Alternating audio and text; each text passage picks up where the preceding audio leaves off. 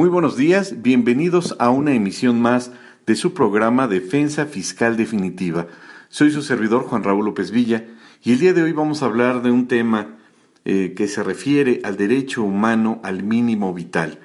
¿Realmente se aplica en México? ¿Qué es el derecho humano al mínimo vital? Un tema por demás interesante, por supuesto vinculado a los derechos humanos desde la perspectiva del punto de vista fiscal pero antes de hablar en general de este tema, pues tendremos que señalar algunos aspectos generales sobre qué es lo que se puede entender como un derecho eh, humano al mínimo vital. Podemos entender que este derecho humano al mínimo vital se entiende como un derecho fundamental que por supuesto se deriva de los principios que establece la Constitución en su fracción cuarta, es un derecho fundamental es un derecho, por supuesto, al ser un derecho humano se refiere a la dignidad, dignidad humana, a la solidaridad, y esto va en concordancia, por supuesto, con los derechos fundamentales a la vida, a la integridad personal, a la igualdad, en la modalidad perdón, de las decisiones de protección especial a personas que se encuentren en un estado, en una situación de necesidad manifiesta. Eh, y este derecho humano precisamente protege o tiende a proteger a las personas que se encuentran en ese estado, eh, en el que se encuentra en una situación de incertidumbre o de necesidad manifiesta y que aplica precisamente, eh, dada su vulnerabilidad, el objeto de este derecho fundamental al mínimo vital abarca, por supuesto, todas aquellas medidas de carácter positivo o negativa constitucionalmente ordenadas con la finalidad de evitar, como ya señalamos, que la persona se vea reducida en su valor intrínseco como ser humano, ya que no cuenta esencialmente con las condiciones materiales que le ayuden o que le permitan una existencia digna. Eh, en este sentido, o de tal suerte, el derecho al mínimo vital, pues busca esencialmente preservar o garantizar en la persona, a través de los ordenamientos jurídicos, que eh, se le proteja en ese sentido, en sus intereses, eh, y que precisamente se le otorgue esa garantía o ese beneficio jurídico a la persona contra toda forma de degradación que lo comprometa no solo en su subsistencia física, sino sobre todo su valor intrínseco. Vemos entonces que este derecho al mínimo vital pues tiene una relación directa o guarda una relación muy directa con eh, la esfera jurídica del particular en el ámbito de derecho fiscal, es decir, para con el gobernado. Pero de aquí nos surgen muchas preguntas. ¿Esto también tiene que ver con la persona jurídica o solamente tiene que ver con la persona física? Bueno, pues aquí hay muchos elementos y señalaríamos que existen eh, diversas eh, tesis aisladas que ha emitido la Suprema Corte de Justicia y que de alguna forma nos ayudan a dimensionar a este derecho mínimo vital y se entiende también que eh, de alguna manera este derecho humano establece un límite o acota de alguna manera eh, el hecho de que no pueda ir más allá el Estado en materia de disposición de los recursos materiales que en su caso eh, puedan ir más allá de aquellos que la persona pueda necesitar para llevar a cabo su forma de vida, su existencia digna de tal suerte que, bueno, pues eh, surgen o derivado de este derecho mínimo vital también es importante eh, recordar que surgen instituciones, por ejemplo, como la inembargabilidad del salario. Recordemos que en materia fiscal, como en alguna ocasión ya lo tocamos en este foro, pues en materia eh, fiscal, pues los, la nómina no puede ser embargada por parte de la autoridad y es una prohibición expresa en el Código Fiscal de la Federación, de tal suerte entonces que eh, la inembargabilidad de la nómina del, contribuyente,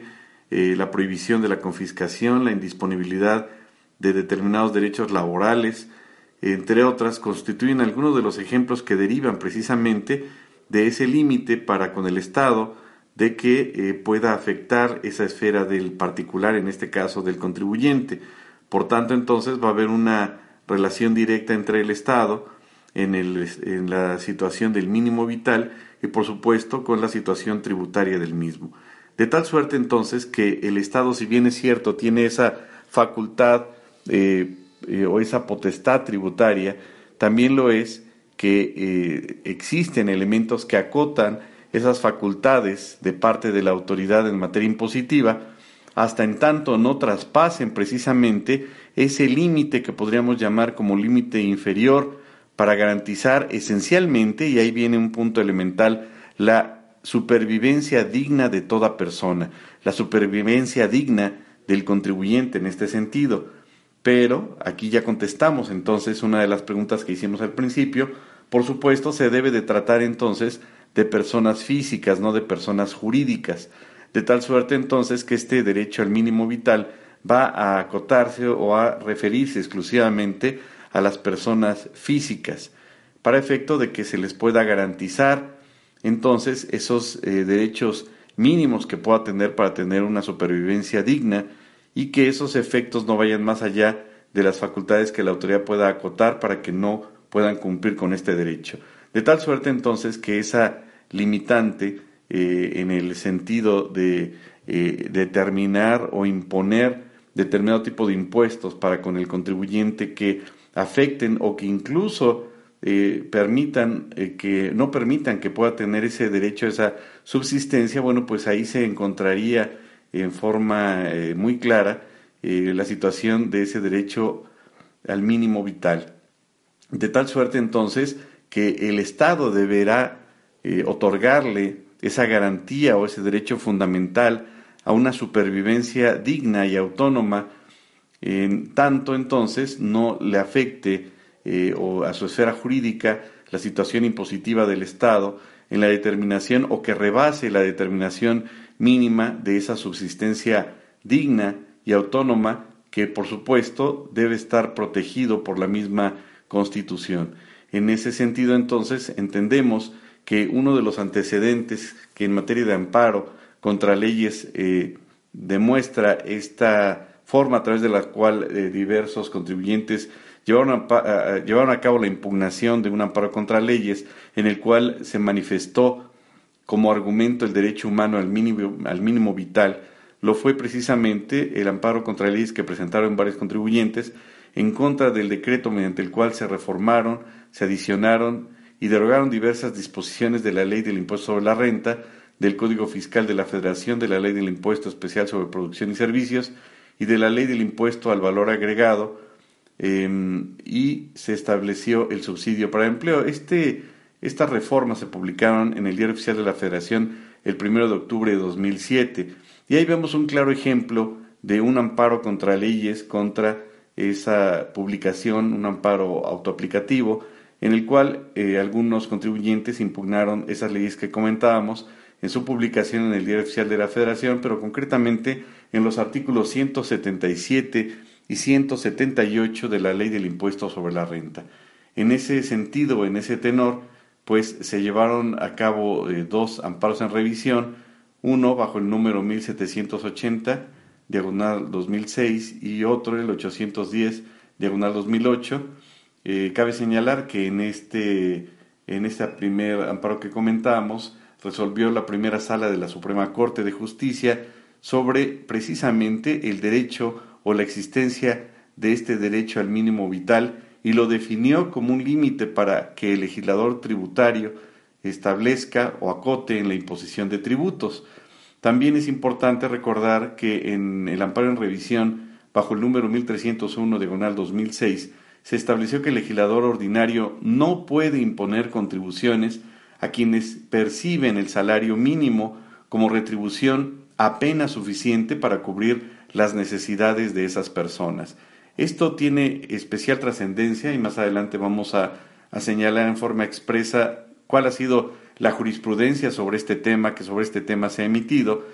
pero no sin antes eh, recordar o señalar que eh, debemos entender el derecho al mínimo vital en el ámbito tributario, por supuesto, como una eh, situación derivada precisamente eh, del derecho de proporcionalidad tributaria que se encuentra contenido en el artículo 31, fracción cuarta de la Constitución, que por supuesto en primera instancia busca resguardar, preservar eh, los signos de capacidad económica destinados para satisfacer las necesidades elementales, diríamos primaria, de carácter primario, de manera que en tanto se supere ese nivel mínimo, eh, la capacidad contributiva del contribuyente se le puede imponer esa necesidad perdón, de aportar el sostenimiento de los gastos públicos en cumplimiento, por supuesto, a la obligación contenida en la fracción cuarta del artículo 31 constitucional. Es decir, busca resguardar esos signos de capacidad económica, pero no esos signos de capacidad no contributiva. De tal suerte entonces que eh, la Corte también ha definido que considera este derecho al mínimo vital, eh, por supuesto desde el punto de vista eh, tributario, como una proyección del principio de proporcionalidad tributaria y, e implica necesariamente, por supuesto, una garantía de que las personas o los contribuyentes no pueden ser afectados en esos rubros que habíamos señalado y que el legislador tiene la obligación de diseñar esas contribuciones eh, diseñadas desde la perspectiva de haber identificado previamente la capacidad idónea para contribuir, idónea de los contribuyentes para contribuir y debe de respetar, por supuesto, eh, ese, ese umbral libre que le llaman de la tributación y que se refiere, en pocas palabras, a los recursos necesarios para la subsistencia de las personas, en el cual se encuentra precisamente acotado o vedado ejercer esas facultades impositivas eh, en el sentido de que no estarían debidamente legitimadas desde el punto de vista constitucional la imposición de gravámenes sobre ese mínimo indispensable que tenga el particular para vivir, para subsistir. Es decir, es un derecho a través del cual las personas no pueden eh, tener la obligación de contribuir hasta en tanto no satisfagan sus elementales necesidades o sus necesidades más elementales, dicho de otra forma, y en este sentido, por supuesto, ese es un punto al cual eh, tendría que estar acotado el legislador para no invadir esa esfera jurídica del contribuyente. Esto precisamente lo refiere, de alguna manera, la tesis aislada P7 Romano, diagonal 2013, emitida precisamente por el Pleno de la Suprema Corte de Justicia. En ese tenor entonces ya habíamos comentado que este derecho al mínimo vital eh, se deriva entonces de ese principio de proporcionalidad tributaria que se encuentra en el artículo 31, fracción cuarta de la Constitución, y que ya hablábamos entonces que pretende resguardar esa capacidad económica del contribuyente y que la autoridad no puede rebasar la capacidad eh, económica o contributiva del mismo contribuyente y que eh, primeramente tendría que satisfacer sus necesidades elementales para subsistir antes de contribuir al gasto público o que ayude a ese sostenimiento del gasto público y antes de, por supuesto, cumplir con esas obligaciones en el ámbito tributario. Y esto implicaría una excepción, ese principio de proporcionalidad. No, no se trata esencialmente de una excepción como tal. La Suprema Corte de Justicia ha establecido que el derecho al mínimo vital se establece o se configura como una proyección de este principio de proporcionalidad tributaria y por supuesto eh, le otorga esa, esa garantía individual a través del cual precisamente, como ya dijimos, el legislador debe de respetar ese, esos elementos básicos, fundamentales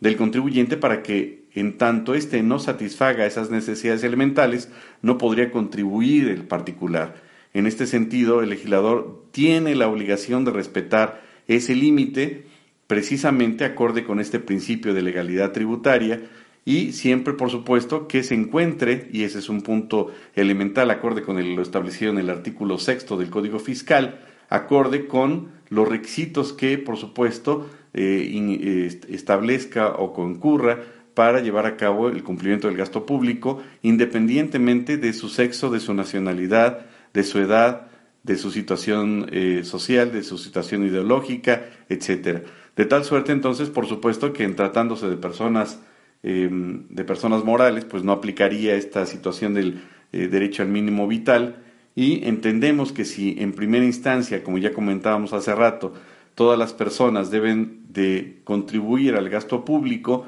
pues no implica que no pueda haber excepciones en términos específicos acordes a un derecho humano, lo que va a causar una obligación legítima de orden tributario que va a ir en proporción directa con la existencia de esa capacidad contributiva idónea para tales fines. Por tanto, ese será entonces el parámetro a través del cual se debe entender vinculado a ese mínimo vital o a ese mínimo existencial. De mi particular punto de vista, considero que más que al mínimo vital, pues quedaría muchísimo más claro este concepto si le llamáramos al mínimo existencial. Suena crudo el concepto, suena muy fuerte, pero considero que esa sería una denominación más específica y más gráfica y más clara, de tal suerte entonces que se configura como una garantía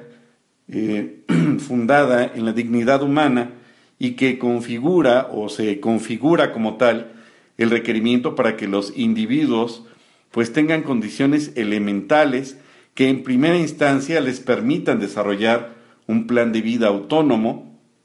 para que tengan esa posibilidad una vez desarrollada esa situación de supervivencia, por llamarle de alguna manera, pues eh, otorgarle esa facilidad para que una vez superado esa, ese principio básico, elemental de subsistencia, puedan, por supuesto, participar de una forma activa ya en la vida democrática y como eh, en su carácter de contribuyentes. No es entonces una excepción a ese principio de esa generalidad eh, que establece el 31 fracción cuarta y se debe entender y se debe admitir que existen ciertas personas o cierto tipo de contribuyentes cuyos niveles de ingreso o incluso cuyos niveles de orden patrimonial resultan apenas suficientes para subsistir y no deberían de encontrarse o de verse obligados para aportar una cantidad eh, a título de contribución, ya que eso particularmente, si se llevase a cabo, se llevara a cabo, agravaría en forma directa su precaria situación, su precaria situación de vida. Y aquí haríamos un alto en el camino y si tenemos la curiosidad de investigar cuál es el país a nivel internacional, por supuesto, en el contexto global, que tiene los niveles de salario más bajos a nivel mundial, ¿qué país creen que aparece en primer lugar?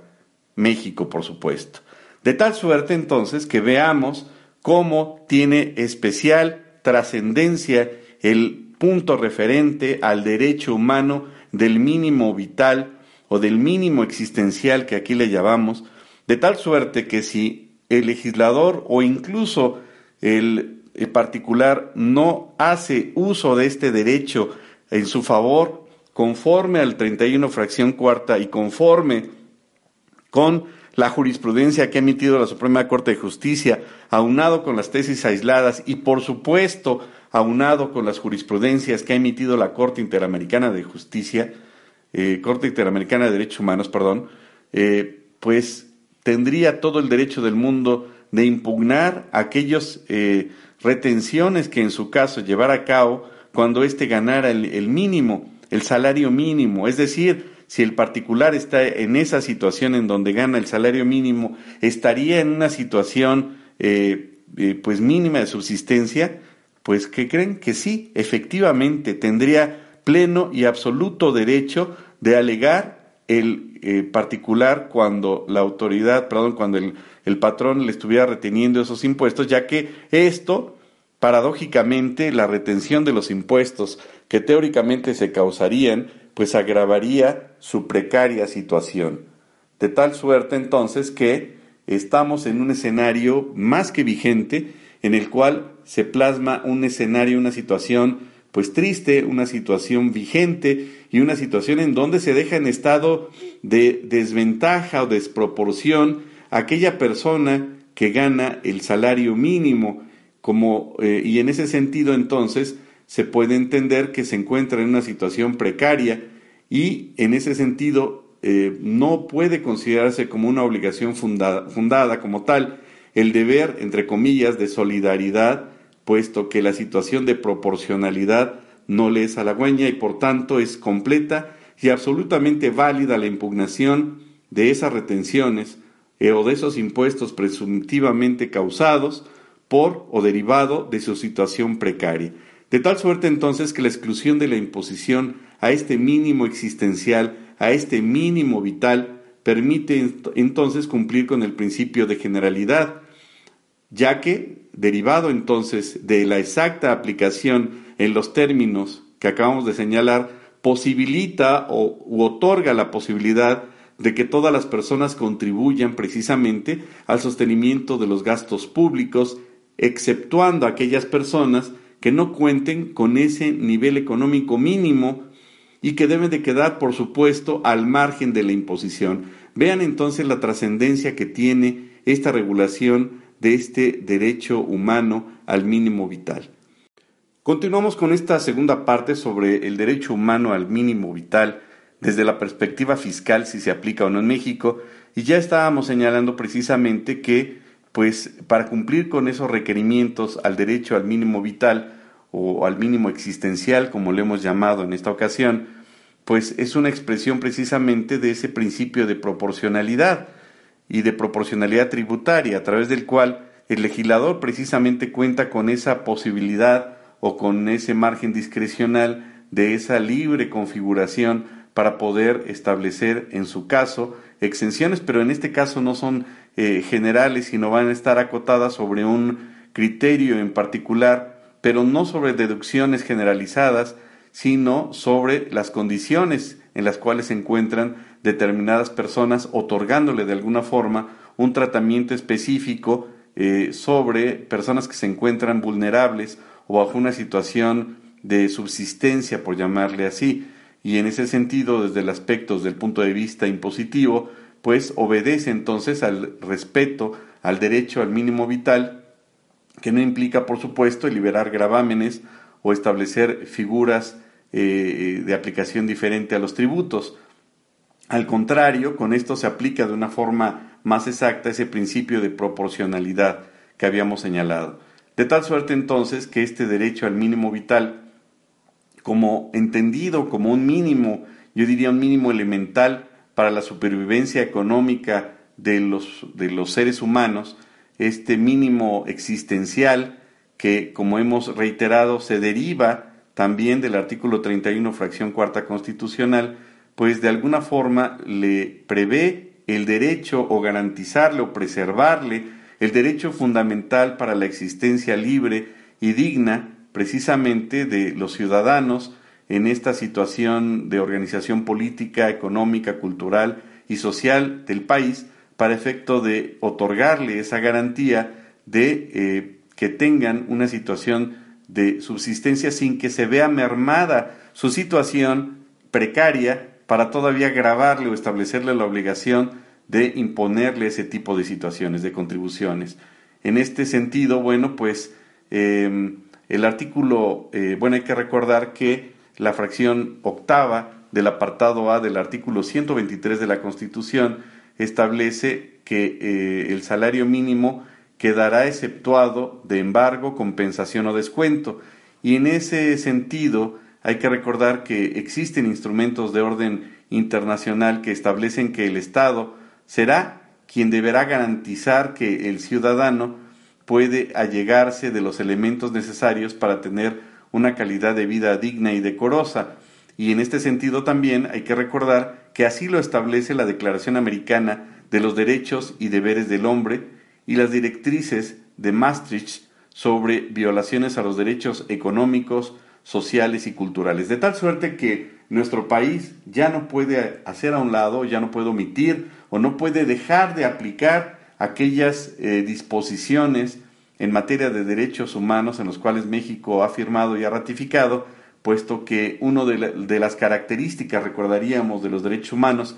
precisamente es el respeto a la dignidad, a la dignidad humana y por supuesto una de las características de los derechos humanos es la progresividad. De tal suerte entonces que desde una perspectiva o desde una óptica de orden fiscal, podemos entender que el mínimo vital es una proyección de ese principio de proporcionalidad tributaria y, por supuesto, es una garantía, una garantía individual a través de la cual el legislador le otorga o le otorga ese derecho, esa posibilidad al contribuyente para que el legislador pueda crear previamente con antelación el objeto de las contribuciones y en su caso, y ahí lo subrayaríamos, identificar precisamente la capacidad que sería idónea para que los particulares estén en posibilidades libres de contribuir. Es decir, debe de respetar esa, ese margen de tributación de acuerdo a cada caso, a través del cual el, entienda el legislador en qué momento, en qué umbral, en qué referencia se encuentra entonces esa capacidad económica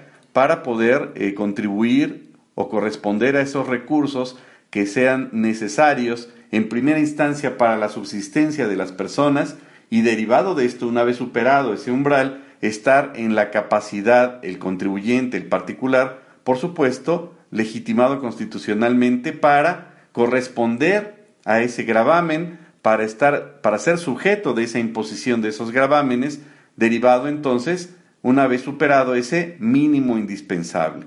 Entonces vemos que, bueno, pues existen esas, eh, ese derecho, esas posibilidades que tiene el contribuyente, pero, insisto, derivado de situaciones de orden internacional, derivado entonces de regulaciones de orden internacional. Por otro lado, entonces también eh, recordaríamos que existen diversas tesis que al respecto se han emitido y que eh, regulan, en primera instancia señalaríamos algunas tesis aisladas de parte de la Suprema Corte de Justicia y una de ellas precisamente es la tesis P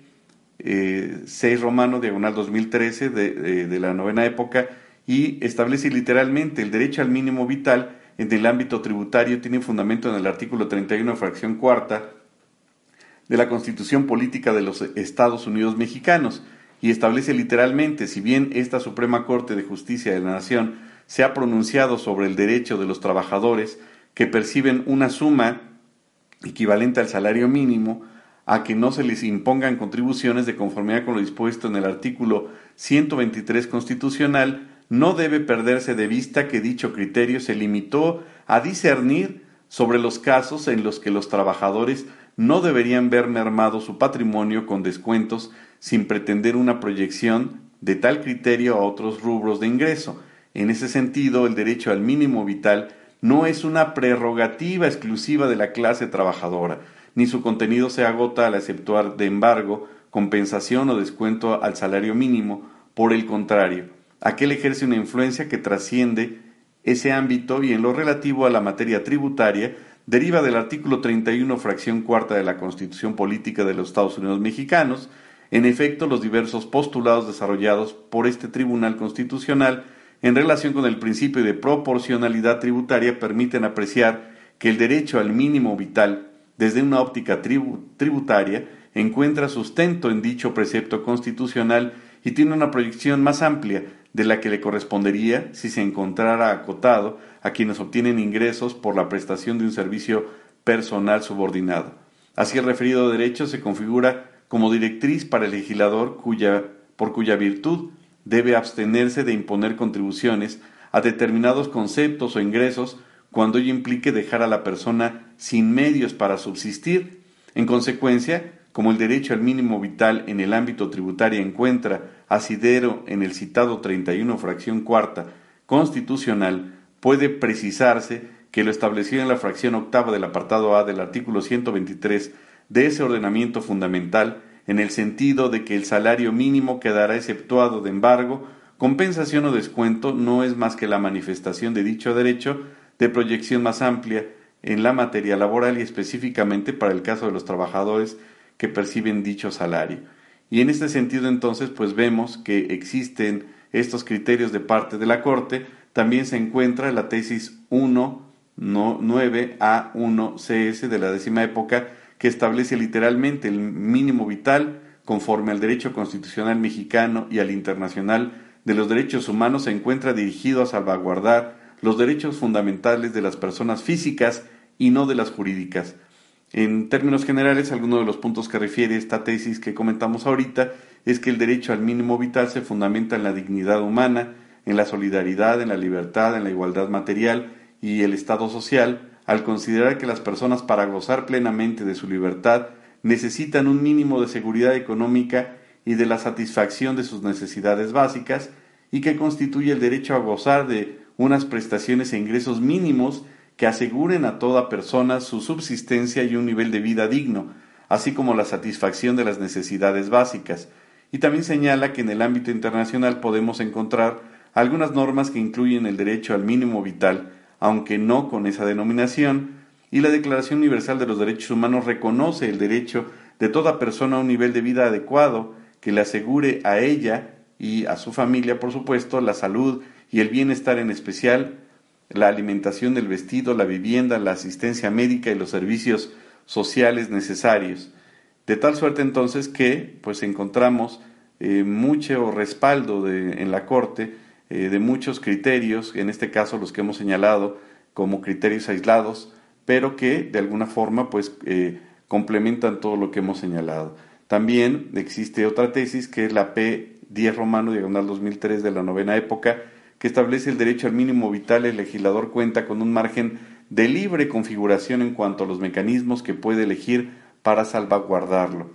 Y establece, como ya hemos señalado, que el principio de proporcionalidad tributaria contenido en el artículo 31, fracción cuarta de la Constitución, demanda que las manifestaciones de capacidad económica no idóneas para contribuir no las afecte el sistema fiscal y adicionalmente que el impacto económico representado por los tributos no deben dejar de valorar las necesidades variadas que en cada caso influyen en la cobertura de esas necesidades elementales ajustándose a ello a los diversos niveles de capacidad contributiva cuando ésta ya permite la imposición de gravámenes. También lo es que la consecución de tales objetivos no debe sujetarse a los efectos de una particular figura jurídica, y en ese sentido el principio de capacidad contributiva a través del reconocimiento del derecho al mínimo vital no demanda necesariamente la incorporación de una exención generalizada en el impuesto sobre la renta o bien una deducción también de carácter general,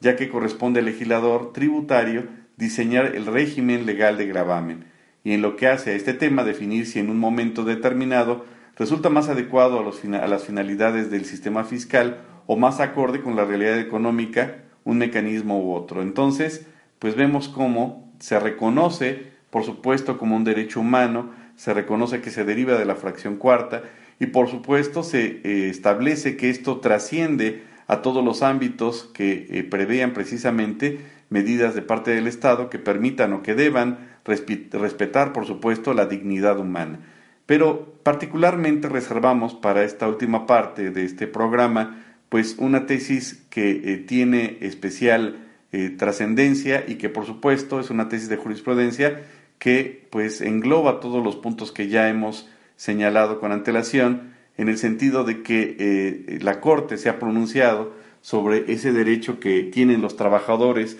que perciben una suma equivalente al salario mínimo a que no se les impongan contribuciones conforme a lo dispuesto por el artículo 123 constitucional que ya señalábamos y sin dejar de perder de vista que ese criterio se limita a discernir sobre los casos en los cuales los trabajadores no deberían de ver mermada o mermado más bien su patrimonio con descuentos y eh, sin pretender una proyección de tal criterio a otros rubros de ingreso, de tal suerte entonces que este derecho al mínimo vital, ya dijimos, no significa una prerrogativa exclusiva de la clase trabajadora, ni su contenido se agota a exceptuar ese embargo, compensaciones o descuentos, pero precisamente es eh, la tesis eh, de jurisprudencia segunda diagonal J 172 de 2007 que establece literalmente lo siguiente, lleva por título lo siguiente, salario mínimo. El marco constitucional vigente constriñe al legislador ordinario a no grabar los ingresos de los trabajadores que solamente obtienen ese salario. La fracción octava del apartado A del artículo 123 de la Constitución Política de los Estados Unidos Mexicanos dispone que el salario mínimo generalmente quedaría exceptuado de embargo, compensación o descuento con el objeto de evitar que la persona trabajadora reciba una suma inferior al salario mínimo que obtiene. De ahí que el legislador ordinario no puede imponer contribuciones a quienes perciben esa retribución apenas suficiente para cubrir necesidades familiares, pues sería contrario a la dignidad y libertad humanas referidas en el diverso artículo 25, eh, párrafo primero constitucional. en este tenor, bueno, pues esta tesis de jurisprudencia es la que prevé precisamente la posibilidad de que pues no se le graben a las personas que llevan a cabo, que reciben o que perciben un salario mínimo en ese sentido, de tal forma que en la, eh, la persona física, por supuesto, pues tiene que estar en un escenario ad hoc para tener los medios de subsistencia y que por supuesto eh, eh, tenga satisfecho ese mínimo vital o mínimo existencial. Y una vez rebasado esa situación pues tal vez ya estaría en posibilidad de estar dentro del ámbito tributario y precisamente en el escenario de poder